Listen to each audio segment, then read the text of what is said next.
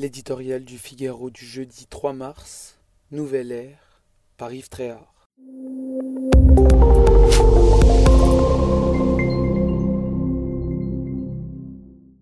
Quel moment singulier, inédit même, que cette intervention présidentielle. À quelques heures de la clôture des candidatures à l'élection suprême, le chef de l'État s'est adressé à la nation. Pourtant, il n'a rien dit de son intention, évidente, de briguer un nouveau mandat. Les circonstances, il est vrai, ne s'y prêtaient guère. Il n'était pas à la télévision pour parler de lui, mais de la France, qui, depuis une semaine, soutient l'Ukraine face aux assauts assassins de Vladimir Poutine. Le ton était solennel. Mercredi soir, la politique et les ambitions d'un homme se sont donc effacées devant le bruit des armes. Pas tout à fait, cependant, car Emmanuel Macron n'était pas là en chef de guerre. Notre pays n'est pas engagé sur le front et l'ennemi n'est pas le peuple russe, ainsi qu'il a pris soin de le souligner, mais comme celui qui veut entretenir le fil du dialogue avec le maître du Kremlin. À ce titre, chacun pourra juger de son action, et nul doute que certains la critiqueront.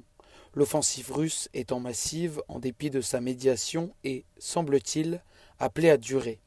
C'est la preuve que ce conflit n'écrase pas complètement la campagne électorale.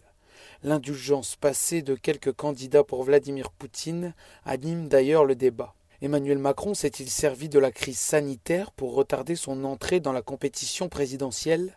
La question a pu se poser. Avec l'Ukraine, c'est une toute autre affaire. Sa posture se justifie au nom de l'histoire qui est en train de s'écrire. Alors que Moscou brandit l'arme nucléaire, que Poutine attaque la démocratie, le chef de l'État qui plus est président pour six mois du Conseil de l'Union européenne, ne pouvait rester les bras croisés. Qu'on le veuille ou non, son statut le place au-dessus de la mêlée et l'oblige à prendre l'initiative. Les conséquences de cette guerre pour la France s'annoncent importantes. L'avenir de l'Europe, son indépendance et sa souveraineté sont aussi en jeu. Et on doit reconnaître que celle-ci se montre plus unie que jamais pour parler d'une seule voix et s'engager comme un seul homme aux côtés des Ukrainiens. Un tournant qu'il convient de saluer une nouvelle ère, celle d'une puissance naissante, commence peut-être.